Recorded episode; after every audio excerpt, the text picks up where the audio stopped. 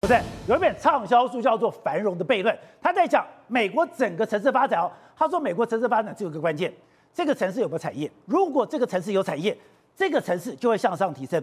当如果这个城市的产业没落了，这个城市就会向下沉沦。当时台积电到了高雄去设厂的时候，你就说它完全符合繁荣悖论的理论，因为当产业进来了以后，高雄哎就会向上提升。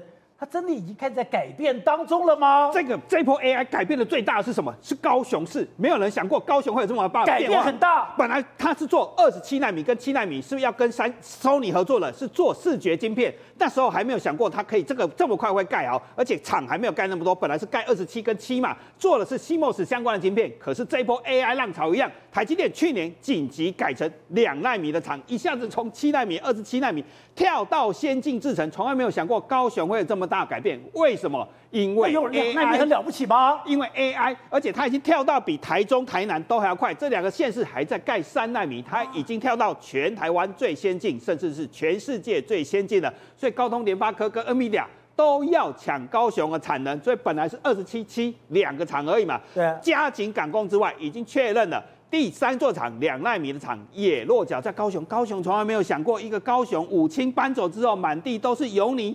二十七七纳米没盖，现在不仅一下子改变了 AI 翻天覆地的改变，连高雄这个旧工业城市突然间增加三座两纳米的工厂，这是想都没有想过的。你说高雄不是只有一座两纳米，它要盖三座两两纳米的工厂，三座两纳米。那有什么样的变化呢？以前台积电最先进的制程不离开竹科，因为最优秀的工程师都在新竹，他们不愿意跑到高雄这个地方。谁要去高雄？所以你说，当二奈米去了以后，我的人才就去了，我的人才去了，我的周边厂商就去了，我就改变了。谁要去高雄那么远的工业城市，空污又这么严重？那时候是没有人要这么多先进制程的工程师，谁要去那个地方？结果现在一口气有三个厂，甚至现在传出。可能一口气还要盖六个厂，因为 AI 晶片、奥特曼他们还要，黄仁勋还要，所以可能要盖六座晶圆厂，加上桃园本来有个一点四纳米那个厂，因为抗争的关系，桃园没有盖，本来也说要落脚高雄，所以陈其迈马上说高雄有很多地，你要盖五座、六座都可以，我要帮你用水电的问题我都解决，希望你一纳米的厂能够落在那边。可是大家看到高雄发大财了，现在嘉义。嘉义也站出来说，嘉义也要抢，我也有土地，我也解决你水跟电的问题。所以翁章良也希望嘉义厂能够一点四纳米，全台湾、全世界最先进的厂就落在农业大县。所以现在这个台积电这个厂会在台湾遍地开花吗？因为需求太大了，因为两纳米这个厂还没落，已经有人开始在预约订单了。三纳米苹果又加订单，现在全部都塞满了。所以一纳米只要推出来，每个县市都说我赶快盖，我赶快有工作机会，整个城市都会因此而翻转。走、so,。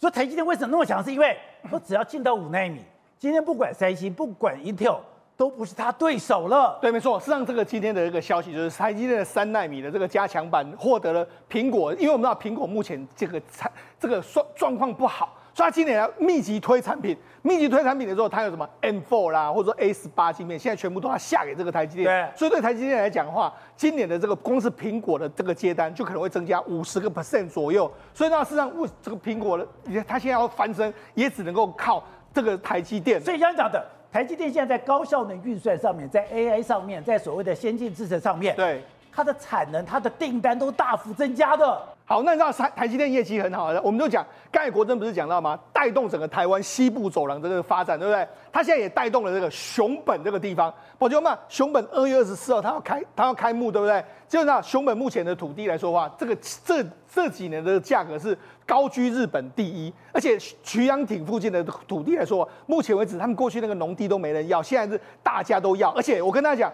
二十二月二十号那一天呢，会有非常多台湾人到那个地方去。台湾人现在在那个地方呢，买地盖楼的一大堆，真假的？一大堆。现在台湾人跑去熊本炒地，台湾的银行啊，台湾的什么托儿所啊，台湾的这个这个连锁商店也都全部要去了。所以呢，事实上现在这个地方已经完全不一样。你现在去熊本这个地方，已经很多商店都会开始卖台湾的东西，一大堆的这个这个都已经出现。而且那因为为什么会完全变成不一样吗？因为它除了目前的一厂之外，它旁边要盖二厂。那传言中有熊本三厂，现在因为日本听说，哎，听说要盖三座厂，但现在有一个传言是，它第三座厂也会在熊本，可能在熊本机场附近，所以光是在熊本就有三座台湾台积电的厂在那个地方。如果假设成真的话，那就到未来这个熊本这个地方，恐怕会变成什么？人家现在就说了，未来台湾的台积电是第一个生产重镇在台积电，对，第二大生产重镇可能就会落在熊本。熊本所以那熊本人家，那熊本他们现在都迎来，你去看日本的这个。报道，他们都说熊本是迎来迎迎来什么千年以来最大的蜕变，因为因为他们千年对，因为是百年，因为可能会让整个熊本都跟我过去完全不一样，所以你知道事实上，叫台积电不只是带旺台湾，甚至连日本都整个被它带动起来了。好，所以董事长，你没有想到，哎，一个 AI 现在真的铺天盖地而来嘛？而且现在这个更微妙的是，以前张忠谋讲过一个理论，因为台湾的大小刚刚好，南北刚好两百公里，我的高铁任何出的事情。我有最完整的供应链，没有想到，哎，我们从所谓的 PC 岛、手机岛，现在变成 AI 岛了。宝杰，我们这个节目啊，是台湾比较早期报道 AI 的相关的这个发展的这个这个第一个节目了。我我认为是大概第一个节目。当然业者，当然去年也有也有郭台铭在他的政见里面也提出 AI 嘛，对，就台湾要进入 AI 的世代跟 AI 的元年，所以台湾未来的生存跟发展繁荣，完全是靠 AI。那我们刚刚谈了很多很多，大部分都注意到一个特性没有？全部讲硬体的发展。硬体的发展，其实我们主要是在看台积电。那台积电带动了整个硬体的发展，而且呢，这一波的这个新闻里面最大的涨幅在哪里？主要的动能出在什么地方？其实是出在这个 OpenAI 的这个下一波的策略。哦，他们要跟中东集资七兆美元，然后选定台积电。来作为合作伙伴，那七兆是玩真的吧？当然是玩真的。你知道为什么呢？我现在解释给你听。因为你记不记得我们过去前两年讲一句话：国家与国家的竞争的计算的实力里面，其中有一项最重要的因素叫做演算能力嘛。对，就是他们的专业术语术语讲法是算力的。算力，它就是算力，算力是竞争。我们跟国家跟国家之间说，这个国家的计算演算能力比你强，我的国家是进步。所以你看它现在整个的发展里面，包括所有的消费品等等一切一切的产品的竞争，不是在谈过去说啊，你做的比较美丽，做的品质比较好，材料比较好，都是在算你的 AI 的能力是不是具备了。对，所以 AI 这个整个整体的结果来算的话，就是演算能力。再大的整体来看的话，就是国家的演算能力。就决定这个国家的竞争力的问题。对，所以可是台湾主要是做什么？刚刚谈的通通是硬体。硬体。可是你看 OpenAI 是什么公司？软体公司。软体公司，软体公司。然后 NVIDIA 什么公司？软体公司。IC 设计。IC 设计公司。啊，OpenAI 本身设计的软体，他们本身是在微软的这种高速电脑的平台上面去演算的嘛，所以它演算能力超强嘛。它为什么今天这个这个 AI 的执执呃 OpenAI 执行长，他突然间大？突然间在我们春节过年期间宣布全世界他要集资七兆美金。我讲的七兆什么概念？我讲的很简单的概念，你记不记得我们前两天谈韩国要在投资大量金钱要来跟台积电拼的时候，对，三星要投资多少钱？你有没有印象？多少钱？一千亿美金。一千亿。那个时候两年前，我们觉得投资一千亿美金要跟台积电打，很恐怖啊！台积电将来这个整个这个在在这个 foundry 部分会不会输啊？都担心这个问题啊。我们今天看到是七兆美金呢，而且唯一合作伙伴是台积电，他要干什么？他要干嘛？他要把整个的游戏规则改变了。什么叫游戏规则改变？他当然因为很简单嘛，他本身是个软体公司嘛，他已经发展出全世界最大的所谓的 AI 的运用平台嘛，演算的平台嘛，包括所谓的人工的语言系统嘛，对不对？他的这个 ChatGPT 都开始开始往消费品方面去发展了嘛，已经变成全面普及化，AI 变成一个。生活化的 AI 的时代来临了嘛，所以这个这个公司，他们微软系统啊，他们都有概念啊。他从发展软体，马上变成一个 IC 设计公司，他就直接从你的晶片的设计的概念上面，完全针对的就是 AI 的应用上面在做设计。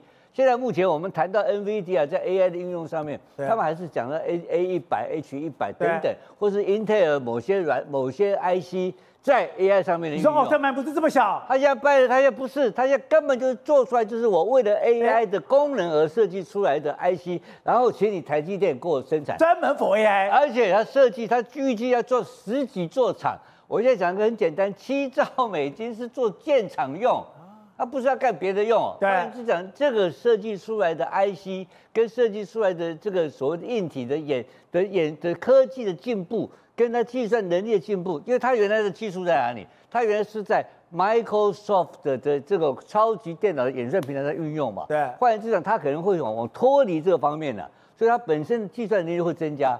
所以这是一个新的科技上，整个新的 AI 的概念上的大突破嘛。对。那这个突破如果成真的话，这个公司不得了啊，变全世界第一名的公司了嘛。全世界第一名，它马上会超过 NVIDIA，超过这所有的这些公司，微软通通超过。那这个时候问题是好消息，就他选择的台湾的台积电。为什么？因为台积电在七纳米以下的所有的高精密度的最高级的半导体的市场占有率占多少？占九成多嘛，所以我们是唯一他的选择的伙伴了。对，这个就是我们台湾的赖以所谓的真正的护国神山，赖以将来发展、跟繁荣、跟生存最重要的一个发展，是今天开始的。台湾的我们的优势就是我们是硬体优势，但台湾的弱势是什么？我们过政府啊，就是过分重视我们的产业，过分重视硬体，重硬轻软。如果说我们的软体也有发展的机会的话，那我们台湾的未来会有更更宏大的发展的可能性。对，当我们现在把关注在是所谓的 AI 时代的来临，大家讲股市大涨的时候，你说其实不是，全世界最可怕的黑天鹅，竟然是川普，因为川普当选的几率越来越高。现在川普当选几率越高之后，北约有一个专门委员会去去做什么？隐隐说，当有一天川普当选之后。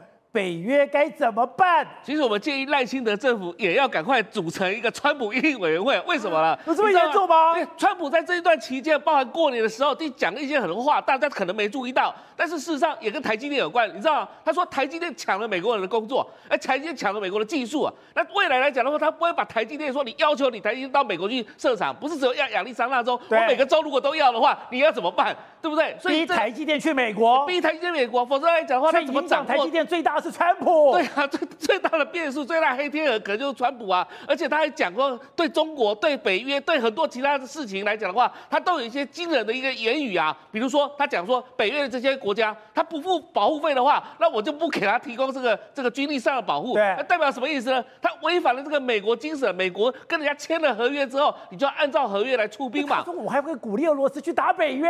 对啊，那另外来讲的话。他也认为说，这个那个普丁来讲的话，其实最好的对手就是什么拜登？为什么？因为拜登他会给北北这个俄罗斯东西，所以如果他上任的话，他就不会让这种事情发生了。而且更重要的是说，他要对中国来克百分之六十以上的这种关税啊。如果到时候来讲的话，两个两个国家目前是五千七百多亿的这个这个外汇的这个红利来讲的话，现在来讲可能到时候烟灰烟灭了，你知道吗？因为川普上来以后会天下大乱，天下大乱，所以现在各国都在组成这个所谓的因应川普的委员会，所以我觉得台湾也必须要组成这样的委员会了，否则来讲的话，他真的，因为为什么大家拜登讲一句话，他说川普你这样讲这种讲法，呃说什么北约不付钱，然后你就不出兵北约，那代表说你是可以交易的哦。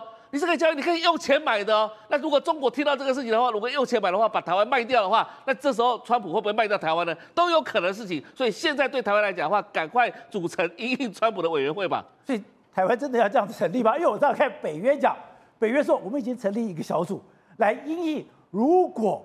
川普当选，我们北约要怎么办？首先，川普不是黑天鹅，川普是灰犀牛，灰，他已经发生了嘛。呃，第二个，他的民调目前来讲的话，包括几个摇摆州，他领先拜登。拜登，好，现在大家知道这个是厄运的开始。然后第三点来讲的话呢，他把他对俄罗斯的态度跟跟拜登的态度完全不一样。他认为俄罗斯是朋友，不是敌人。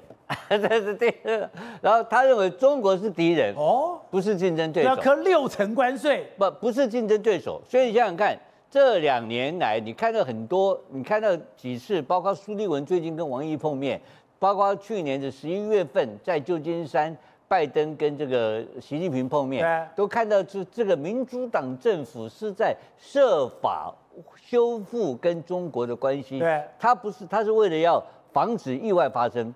就是按就是 prediction，他是为了防止意外，所以要跟他维持对话，因为两大国一定要对话。那川普的概念就是说 不要对话，就跟他干，你知道吧？可是川普这个人，第一好最最试点会不会一定当选，其实还不一定啊。还没那么悲观的，一定不不一定当选。可是你看到这个目前的情况就很微妙的变化。我们要在哪里？川普如果说把俄罗斯当成朋友，对，把中国当成敌人，那对我们台湾是好是坏？对，是好是坏？当然是坏啊！坏吗？不是，因为台湾的生存。两岸关系是为了中美关系服务嘛？对，所以我们在上游关系产生重大的冲突跟变化的时候，我们就会受影响了。他们一定会，我一定会受影响。他会不会一定更加速要求台积电一定要到美国去，不准在台湾嘛？因为你这影响到他他的生存嘛。对，所以他会提出一些很荒谬而无理的要求。因为川普很简单，他在经济上是一个百分之一百的这个保守主义嘛，不用怀疑嘛。他是 American First，他他搞了半天，他很简单，包括最近的共和党的态度都有极端的变化。即使前两天，昨天不是参议会通过了九百五十亿美金的援乌克兰跟援台湾跟这些的法案，对不对？但是他的众议院的议长怎么讲呢？我们绝对不会给你通过，就给你公开给你干了。所以他们是，然后他们的重内部、重内政。这个轻外交，然后保护，然后跟中国极端冲突，这些政策的结果，现在不是说是川普会不会当选，是川普会影响拜登到什么程度，才是我们最大的关切。